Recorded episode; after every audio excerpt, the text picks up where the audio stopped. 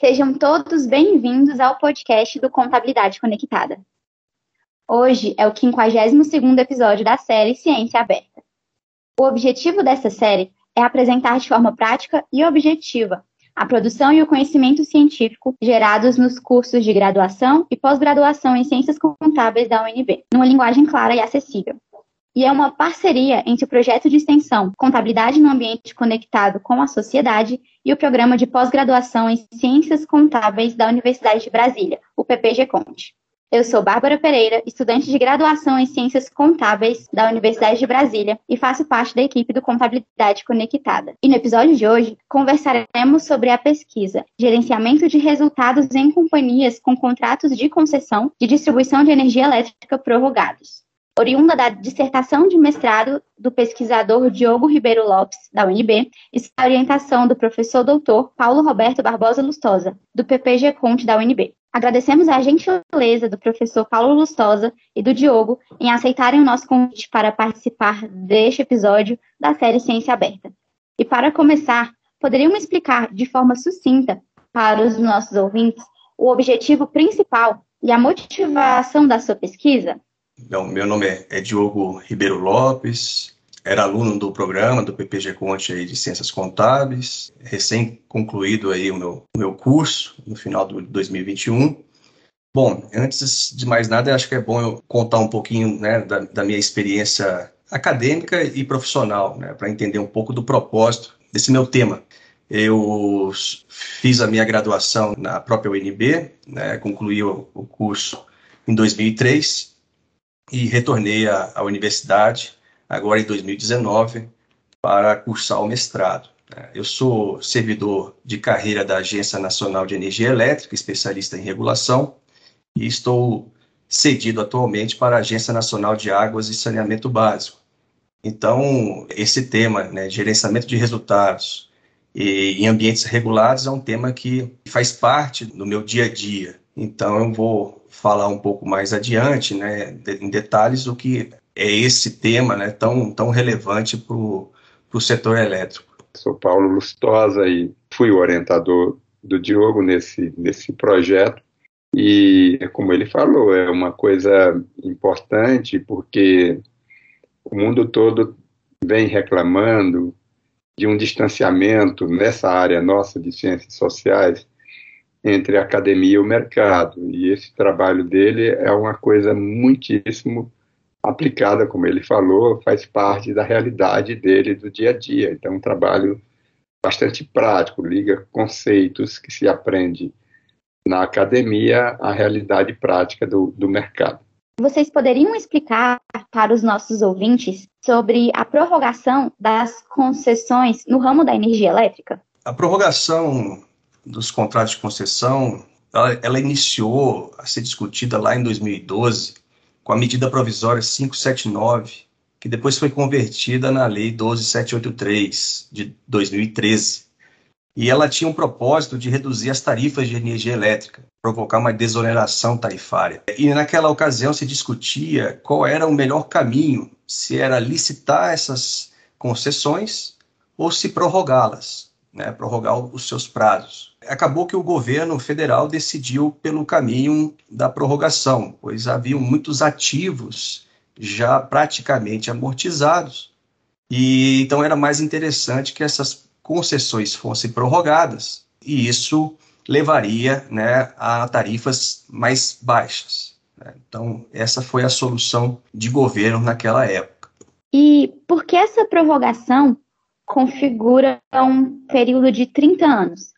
Não seria um período muito extenso? O que aconteceria caso uma empresa não conseguisse ter uma continuidade? Bárbara, uma, uma ótima pergunta. Muita gente se pergunta o porquê desse prazo, né? Eu, como falei, atualmente estou no setor de saneamento básico e mesmo nesse setor uh, se questiona muito o porquê desse prazo, um prazo muito muito extenso. E acredita-se que é, esse prazo, um prazo de 30 anos, seria um prazo suficiente para que os prestadores de serviços pudessem amortizar todos os seus investimentos, né, os investimentos em ativo fixo né, ao longo do prazo contratual. Mas o fato é que a própria lei trouxe essa condição A lei, né, a lei 12783, ela abriu essa, esse espaço para que os contratos fossem prorrogados por este período. A gente sabe também que, apesar de do prazo ser de 30 anos, né, muitos investimentos em setores de infraestrutura, como o setor elétrico, a, a, vida útil desses investimentos ultrapassam 30 anos. Mas a ideia, né, acredito eu, é que a maior parte desses investimentos possam ser amortizados nesse prazo de 30 anos. Pouca coisa ficaria a ser indenizado ao término do prazo contratual. Um outro aspecto dentro da linha do que o Diogo está falando é que se o prazo fosse menor, esses investimentos teriam que ser amortizados num prazo menor. Isso significa uma despesa de depreciação desses investimentos maior. Consequentemente, a tarifa seria maior. Então, quanto mais dilatado for esse prazo, menor o impacto dos investimentos futuros da regulada na tarifa. Isso, em geral, se utiliza no mundo todo, esses prazos em torno de 30 a 35 anos. Eu queria até aproveitar o comentário do professor Lustosa, porque neste momento, lá na, na ANA, o professor Lustosa sabe bem disso, porque acompanhou uma tomada de subsídios nossa para discutir indenização de ativos. Então, hoje nós temos um trade-off, que é exatamente o que o professor colocou, que é acelerar esse, essa amortização desses investimentos, né, fazer com que esses investimentos sejam acomodados todos no, no, no prazo contratual, mas isso leva a uma tarifa é, mais alta, ou você adotar uma vida útil física para esses bens e, esses ativos, ao final do prazo contratual, é, terem um, um, saldo a ser indenizados. Então, você acaba carregando é, uma parcela desses investimentos para um outro ciclo contratual. Né? Então, outra geração de usuários poderia estar pagando por esses investimentos. Usuários que, que muitas vezes não usufruíram é, desses ativos na, na sua melhor condição. Além disso, vocês poderiam explicar para os nossos ouvintes o que levou à construção de cláusulas contratuais de sustentabilidade econômica. É, os ambientes altamente regulados, eles geram mais oportunidade para o gerenciamento de resultados? Bom, Bárbara, é, como eu disse agora há pouco, né, havia dois caminhos a serem percorridos, né, dois caminhos que foram pensados à época da discussão. Como a solução do governo foi pela prorrogação dos contratos, ou seja, essas áreas de concessão não passariam por um processo licitatório, então passou a se ter uma preocupação com a qualidade desse serviço porque esses serviços seriam prestados por mais 30 anos. Então, a preocupação com do, tanto do governo, a preocupação do regulador setorial, no caso a ANEL, era garantir que você tivesse bons prestadores de serviço, né, que o serviço fosse prestado com qualidade e por tarifas módicas. Então, é, a ANEL teve que buscar é, soluções né, para alcançar esse objetivo, e aí, no caso, ela regulamentou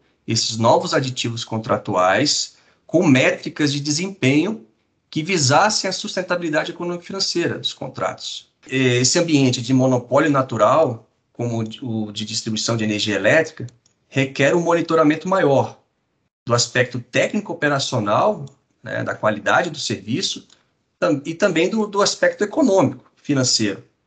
Então, isso, é, essa supervisão né, do, do, regulador setorial, no caso a ANEL, pode inibir práticas oportunistas de gerenciamento de resultados. Agora, isso vai depender muito do arcabouço regulatório e contábil de cada agência reguladora né, e também do seu nível de enforcement.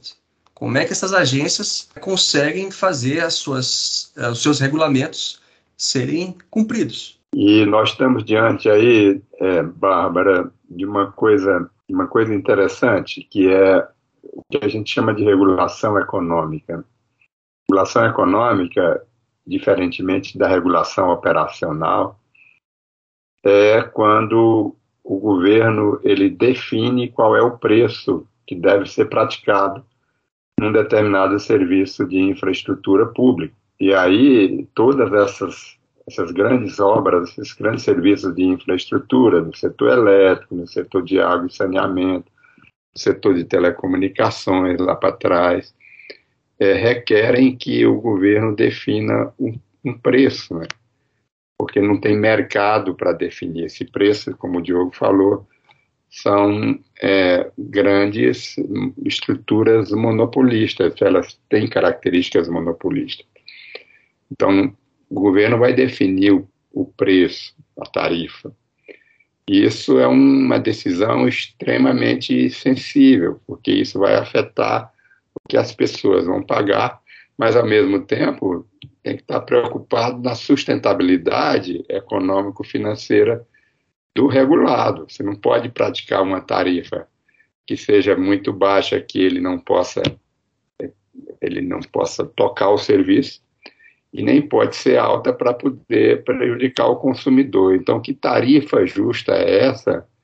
É uma decisão difícil. Então, o regulador ele fica calibrando isso e criando incentivos para que o, o regulado ele caminhe para uma posição ótima em termos de, de tarifa. O gerenciamento de resultados, então, ele pode acontecer visando diversos objetivos. Vocês poderiam explicar como as empresas de energia elétrica poderiam utilizar os acrús discricionários a fim de atingir os níveis mínimos exigidos nesses contratos de prorrogação? Bom, quando as distribuidoras de energia elétrica estão diante desse cenário em que, se não cumprirem as condições contratuais, podendo estar em risco a continuidade da exploração dos serviços pelos próximos 30 anos, uma vez que no limite né, elas podem sofrer até processo de caducidade, conforme é, está estabelecido na, na norma, haveria incentivos então para que elas pudessem utilizar-se desses acrús discricionários né, para obter os resultados desejados. Você perder é, essa a concessão, a distribuidora perder a concessão, é, tendo um potencial de explorar essa atividade, que é uma atividade rentável pelos próximos 30 anos, é um incentivo para que elas possa, possa se valer desses acrús discricionários para garantir o atingimento dessas métricas estabelecidas nas cláusulas contratuais. Mas, apesar de ser uma prática legal, o gerenciamento de resultados pode afetar a fidedignidade da informação contábil. Sendo assim, essa prática não prejudica os usuários? Seria essa uma prática ética? Você tocou num ponto muito importante, Bárbara. Eu tive contato com esse tema pela primeira vez na disciplina de fraudes contábeis é uma disciplina aí do, do PPG Conte, no, do, mestrado, e foi nessa, na, em discussões dessa disciplina que eu pude conhecer a diferença entre fraude e gerenciamento de resultados. Né? Então, apesar de, em ambas as situações, haver a intenção do ato, parte do gestor, na primeira situação há o descumprimento das leis. Enquanto no gerenciamento de, de resultados, o gestor ele atua dentro do, do limite da lei. Então, eu entendo que sim, é uma questão é, mais ética e moral, o gerenciamento de resultados, do que propriamente legal. Agora, a contabilidade, é, ao meu ver, e aí eu vou abrir aspas, né, tem um problema natural que é intrínseco à sua condição de ciência social, que é o, o seu subjetivismo, né, e que muitas vezes é utilizado para obtenção de benefícios em prol da entidade, resultando em distorções nos resultados das, das companhias. E isso eu, como regulador, é, percebo muitas vezes né, em discussões que eu tenho com os contadores do setor. Então, muitas vezes o contador está diante de uma, de uma situação, de uma operação, e a gente vê que é, muitas vezes a interpretação tende por um caminho que a empresa vai obter ali um, algum benefício, e aí no caso, um benefício tarifário. Outra questão interessante, é, Bárbara, sobre, sobre essa fronteira muito tênue entre, entre o gerenciamento de resultados e a fraude, é que na fraude existe uma consciência do errado, sabe? Ou seja, aquele que está praticando uma fraude, ele sabe é, que está fazendo uma coisa errada, ele tem consciência disso, ele tem consciência de que está fazendo algo ilegal. No gerenciamento de resultado, é, é feita uma estimativa. A estimativa pode ser 100, mas a estimativa pode ser 90, a estimativa pode ser 110. Então, não se sabe ao certo qual é a estimativa correta. Então, eu não posso dizer que há uma fraude em cima de uma coisa que eu não sei qual é a verdade. Então, por isso a gente fala em gerenciamento de resultado mais como uma coisa ética, moral, que o, o Diogo se referiu, mas nesse sentido de você, se você não sabe o que vai acontecer no futuro, pelo menos você sabe o que aconteceu no passado. Então, você pode ter assim mais ou menos uma previsão de que essa previsão correta que vai acontecer no futuro, ela é próxima do que já aconteceu no passado. Então, quando vai fazer, por exemplo, uma provisão para devedores duvidosos, se o passado já te indica que, em média, você perde 4% da sua carteira de clientes, então você faz uma provisão para o futuro de 4%, mas pode ser 5%, pode ser 3%. Então, dentro dessa margem curta, o gestor pode estar tá fixando é, medidas que gerem algum tipo de benefício para ele. Por isso a gente chama gerenciamento do resultado contábil, em prol de algum benefício que isso pode trazer para os contratos envolvidos. E por se tratar de um setor regulado, a fiscalização não encontra indícios do gerenciamento e se ela encontrar, ela pode fazer algo a respeito?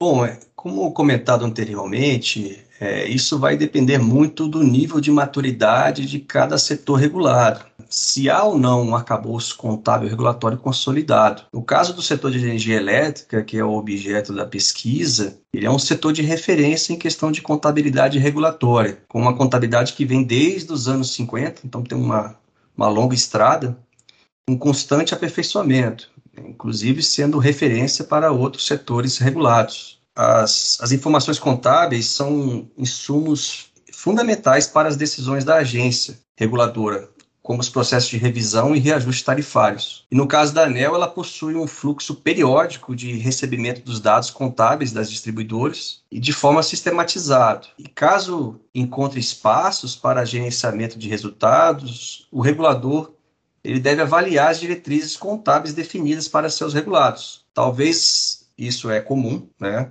Algum comando não esteja claro o suficiente e aí permite mais de um caminho para o elaborador da informação. Então, nesse momento, o regulador ele precisa calibrar melhor os parâmetros de monitoramento dos dados do agente regulado, colocando flags é, quando de determinados comportamentos são apresentados fora do padrão esperado e solicitar esclarecimentos para as empresas. A ANEL, né, ela faz isso. Né, eu tive a oportunidade de, de atuar na, na, nessa área de gestão de dados contábeis na, na agência e é, é, um, é um trabalho que, que foi desenvolvido é, mais recentemente, onde a gente buscou colocar padrões esperados variações esperadas do, dos dados dos agentes para que se determinado dado, em determinado período, ele saísse um pouco daquele corredor esperado, né, pudesse é, levantar um sinal de alerta e aí a empresa ter a oportunidade de é, justificar. É, muitas vezes o dado não estava errado, às vezes o próprio agente não tinha uma orientação clara, as diretrizes às vezes não eram diretrizes claras né, do próprio regulador, e aí isso retroalimenta a agência a aperfeiçoar o, os seus comandos normativos, né, para dar uma melhor orientação aos contadores. E tem uma coisa, só complementando o Diogo, por mais que o regulado ele fique fazendo esse monitoramento, existe uma coisa que a empresa específica que às vezes é difícil de regular. Por exemplo, é, Vamos imaginar que no setor de distribuição elétrica tenha empresas que adquiriram outras pagando ágio. Então, aquela empresa que, pagou esse ágio, ela tem, digamos, um espaço maior para gerenciamento do que uma que não adquiriu, porque o ágio ele precisa ser é, sujeito, ele é sujeito a um ou o regulador é, coloca ele como fosse uma amortização linear no tempo, ou deixa livre para fazer o que a gente chama dessa imparidade ou esse impairment desse ágio. Né? E aí, quando diz é um impairment do ágil, fica muito subjetivo. Então, aquela empresa que tem esse tipo, vamos dizer assim, de, de ativo, ela está mais sujeita a gerenciar o resultado dela do que outra que não tem nessa conta específica. E, e, é difícil o regulador é, estabelecer qual, é, dentro desse, desse, desse tipo específico de situação uma, uma regra fechada. Ah, vai, vai ter que amortizar agora, num prazo certo, o valor desse ágio, porque pode não representar a realidade econômica, essa amortização linear do ágio. Então, tem situações e situações, né, que tem algumas contas que é mais fácil o regulador definir um padrão e tem outras que é mais difícil. Vai depender da situação específica de cada empresa. Realmente interessante saber como funciona na prática essa fiscalização. É, avançando um pouco mais, podem explicar para os nossos ouvintes qual foi a metodologia de estudo utilizada em seu trabalho? Sim. Bom, o escopo do nosso trabalho alcançou os 42 contratos de distribuição de energia elétrica que estavam sujeitos né, à, à, prorrogação de prazo. É, a série temporal foi 2011 a 2020. E aí eu queria frisar um, um dado importante, né, que diferente de muitas pesquisas é, no setor elétrico, pesquisas no campo da contabilidade, nós utilizamos os dados regulatórios, tá? dados da contabilidade regulatória. Então, julgo que essa pesquisa também ela, ela é inovadora nesse sentido, né? porque muitas pesquisas acabam adotando dados contábeis societários. Então, nós utilizamos dados dos balancetes mensais padronizados. As distribuidoras de energia elétrica elas são obrigadas a encaminhar a ANEL esses balancetes né, com essa periodicidade, né, mês a mês. Interessante também destacar que, a, a, e aí é um, é um privilégio na, nessa pesquisa, porque eu acredito que uma das limitações muito presente nas pesquisas é o acesso aos dados, né, e a ANEL ela disponibiliza as suas informações contábeis regulatórias numa central de informações econômica e financeira do setor elétrico. Então, lá toda, todos os interessados, né, os pesquisadores como exemplo, podem acessar os balancetes mensais padronizados, os relatórios de informações trimestrais e as prestações anuais contábeis, que seriam né, o conjunto de demonstrações é, contábeis anuais, né, balanço, DRE e etc. É, então, partimos desses balancetes mensais, né, como insumo. Bom, falando um pouco do modelo, né, o modelo adotado né, na nossa metodologia, os estudos de gerenciamento de resultados, ele, eles têm no, nos apontado para diversos modelos operacionais para detecção dos acrús discricionários, mas não há nenhum, não há um consenso. Então, assim, né, não era o propósito da pesquisa propor um novo modelo, então acabamos escolhendo o modelo de Jones, de 1991, até porque é um modelo que, né, naquela ocasião, a situação que Jones encontrou, ela guarda semelhança ao setor de distribuição hoje, né, a, a, essa, a esse ambiente que a gente está pesquisando. Então, foi escolhido esse modelo da, da Jones de 1991. E outra coisa, é, para a escolha desse modelo, só para o, o ouvinte entender, o que se busca é verificar se naquela parte da, das escolhas que o gestor faz do que se chama de accrual, é accrual essa diferença é, entre o caixa e, a, e, o valor da despesa ou da receita contabilizada, tem a diferença de uma contabilidade de caixa para uma contabilidade por regime de competência. Nesse accrual total tem um pedaço que o gestor não tem descrição, e tem um pedaço que ele tem uma margem de manobra dentro de alguns registros contábeis. Então, o que se busca é verificar se nessa parte que ele tem descrição, se essa parte ela é diferente do que uma média esperada, porque é normal que essa, essa diferença, essa descrição do gestor, tem ora elementos positivos, ora elementos negativos. Então, normal que haja esse movimento para cima e para baixo, mas que na média é zero.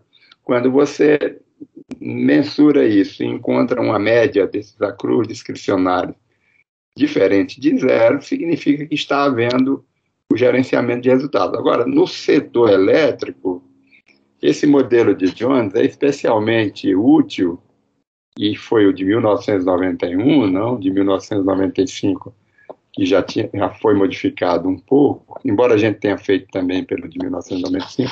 É, por que, que ele é importante? Que ele vai buscar os acrus discricionários de dentro do capital de giro, sabe?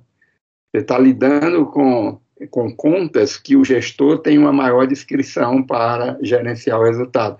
Porque no setor elétrico, a cruz de longo prazo, como a depreciação, por exemplo, ela é definida, ele não tem abertura para gerenciar o resultado via depreciação. Porque a depreciação, o regulador vai lá e diz, você tem que depreciar tanto. Ele não tem abertura, não tem descrição para fazer algo diferente, diferentemente da contabilidade societária, que a depreciação é aquela que o gestor definir. Ele só tem que manter consistência ao longo do tempo pelo método que ele escolhe. Mas ele pode mudar de método. Em relação ao seu objetivo de pesquisa, as distribuidoras de energia elétrica realmente utilizam accruals para atingir os níveis mínimos de sustentabilidade econômica e financeira previstos nos aditivos contratuais?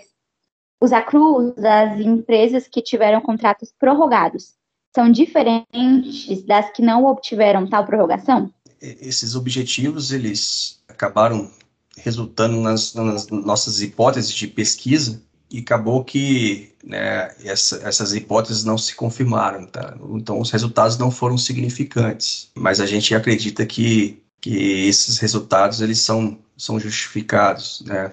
A princípio não é, não seria uma, uma frustração, né, não ter sido confirmado, porque a gente entende que tem a razão né, de ser esse, esse resultado encontrado. Esse só é o primeiro, o primeiro quinquênio da prorrogação, né? Pode ser que isso está muito recente, é uma das, uma das hipóteses, né? Porque eu acho que os achados do, do trabalho do Diogo, eles contribuem para essas especulações do que teria, o que estaria acontecendo para que não tivesse havido esse gerenciamento das empresas prorrogadas em relação às não prorrogadas. E uma das especulações é, é que é o primeiro, é o primeiro, os primeiros cinco anos depois da prorrogação.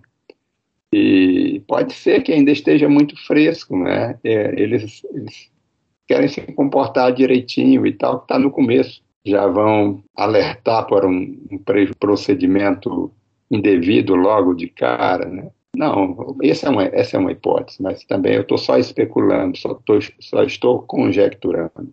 Existem outras hipóteses também é, que estariam explicando é, esse não gerenciamento do resultado. Mas a gente só pôde saber disso depois da pesquisa empírica. Né? É, é, um problema eminentemente empírico. É, existia motivos teóricos para pensar que que tivesse havido o gerenciamento de resultados? Sim, tanto é que a gente formulou as hipóteses nessa, nessa direção de haver o gerenciamento de resultado.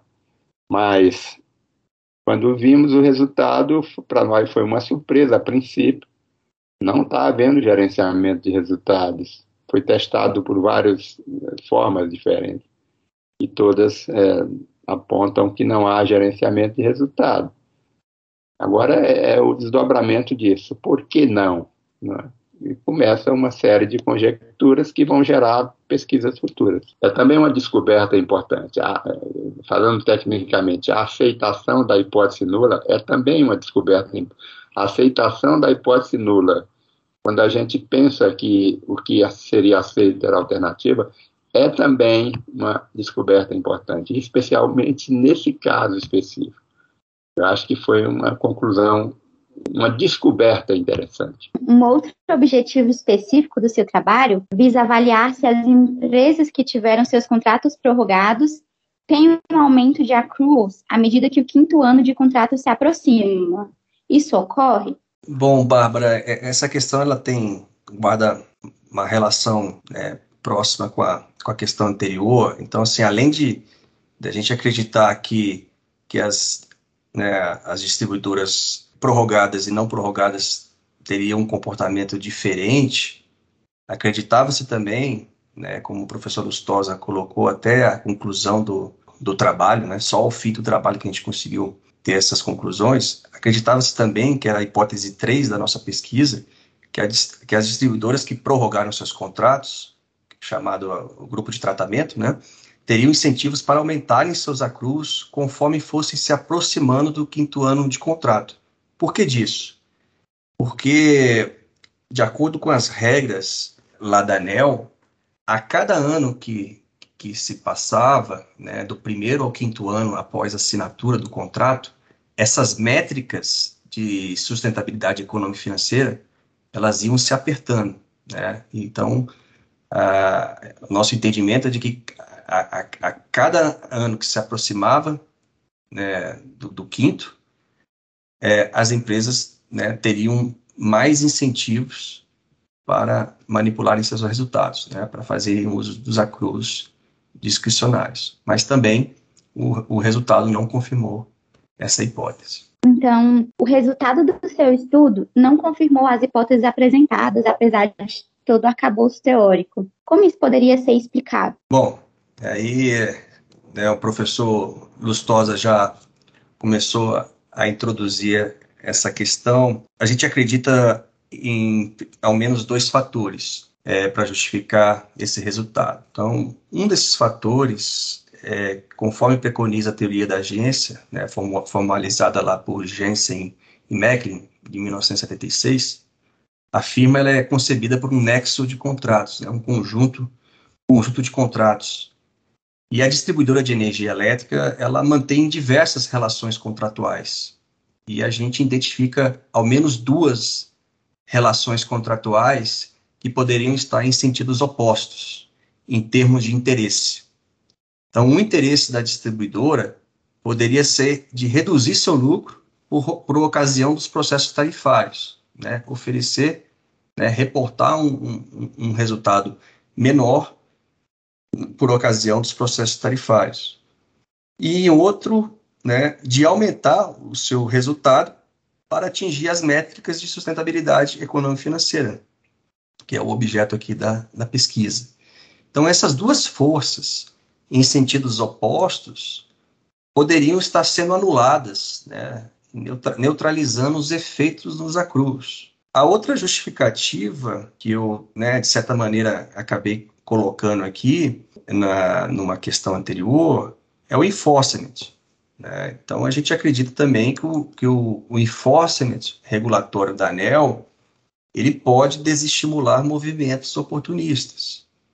É, então, como eu disse, o setor tem um arcabouço contábil regulatório consolidado, constantemente atualizado e com supervisão do regulador.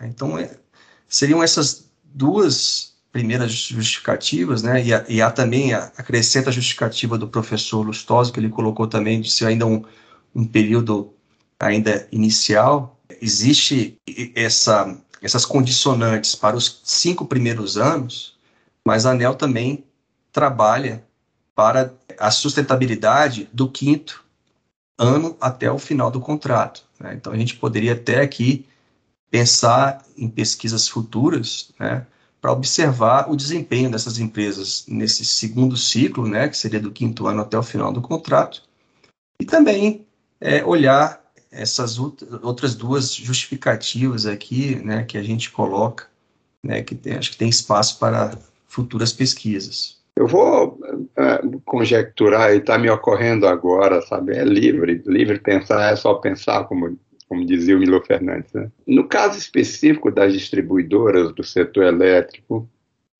você tem é, o acrúo de receita é mais limitado. Por quê? Porque pelo lado da receita predomina o recebimento. Então, a, a nossa a nossa conta ela é debitada é, todo mês. Se a gente não pagar, a conta é cortada, né? Então existe assim uma contabilidade pelo lado da receita próxima ao regime de caixa. Claro que tem os grandes clientes, claro que tem tem vendas a prazo para grandes clientes, tem tem contas a receber, tem tem tem provisões para essas contas e tudo mais.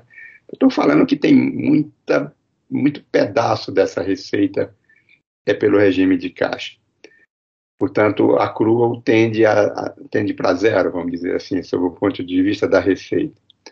Sob o ponto de vista da despesa, não, tem muito espaço para a crua. Inclusive, a crua discricionária, deu o exemplo da provisão para os devedores duvidosos. Agora, é, quando a, a, a, tarifa é fixada pelo regulador, aí eu já estou falando da, da teoria da regulação, do regime tarifário, é, o que, que acontece? O regulador ele fixa uma tarifa por um determinado período de tempo e espera acontecer a revisão tarifária para mudar essa tarifa, ou para cima ou para baixo, preferentemente para baixo.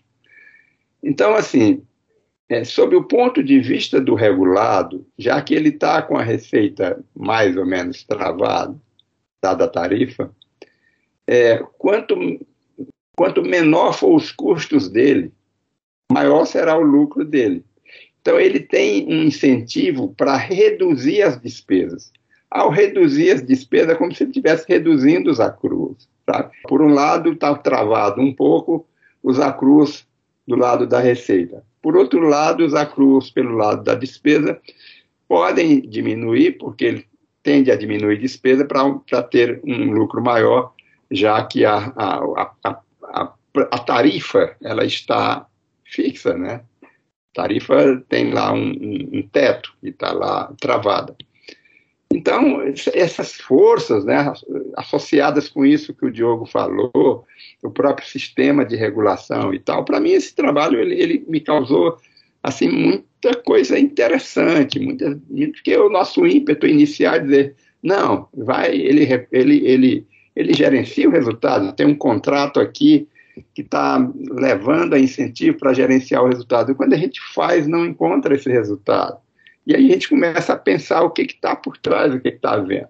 E tem essas várias conjecturas. Uma delas pode ser a própria, o próprio regime de preço teto que foi estabelecido, que, que incentiva o, o regulado a, a, ter despesas reais, eu não estou falando da despesa contábil, despesas reais cada vez menor para poder aumentar o lucro dele. E ao ter despesas reais menores, ele está diminuindo a CRU pelo lado da despesa.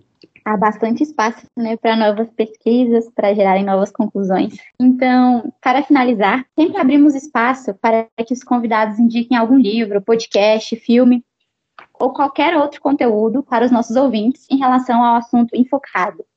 Qual é a recomendação de vocês para essa semana? Bárbara, eu queria aproveitar já o, o final aqui da, do nosso, do nosso bate-papo para instigar os estudantes aí, né, de graduação que porventura pretendam ingressar no, nos programas, no programa de mestrado, doutorado, né, que tenham um olhar aí para os setores regulados. Eu tenho falado isso muito para o professor Lustosa, para os demais professores aí do programa.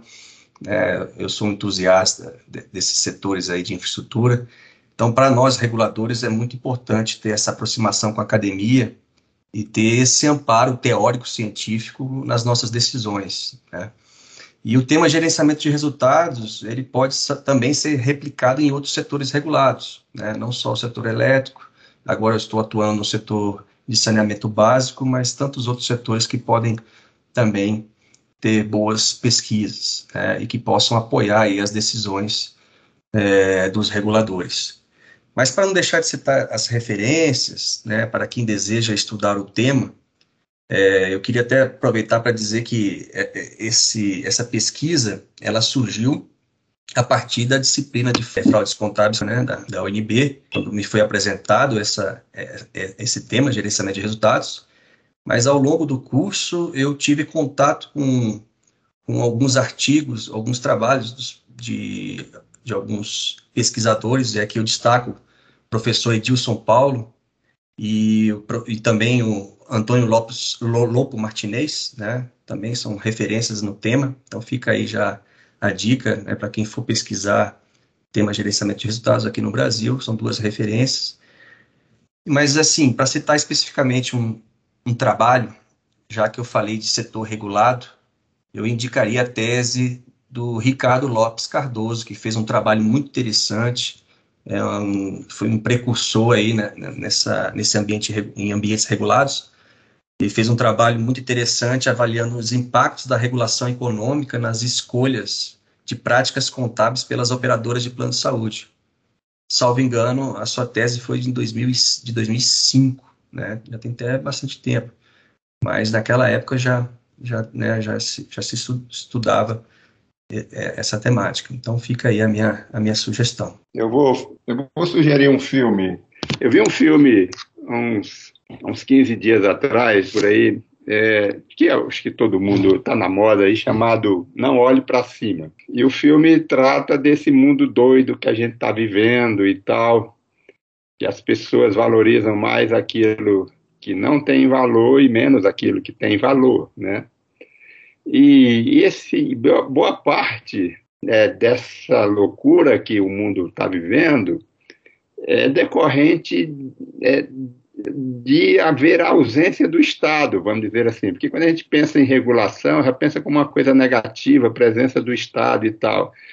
Essa ausência do Estado, né, que já gerou uma crise grande em 2008, foi exatamente porque o Estado não regulava o mercado de derivativo que gerou aquela crise horrorosa em 2008, que muita gente perdeu grana e que a partir dali começou a inventar alternativas que fosse ao, ao, é, ao, longo, ao, ao, longe do Estado, né? como, por exemplo, as próprias moedas é, digitais, as criptomoedas, é, para ver se tem um sistema de coisa que não envolve o Estado, porque a população ficou desconfiada do Estado, porque perdeu muita grana no, no ano de 2008.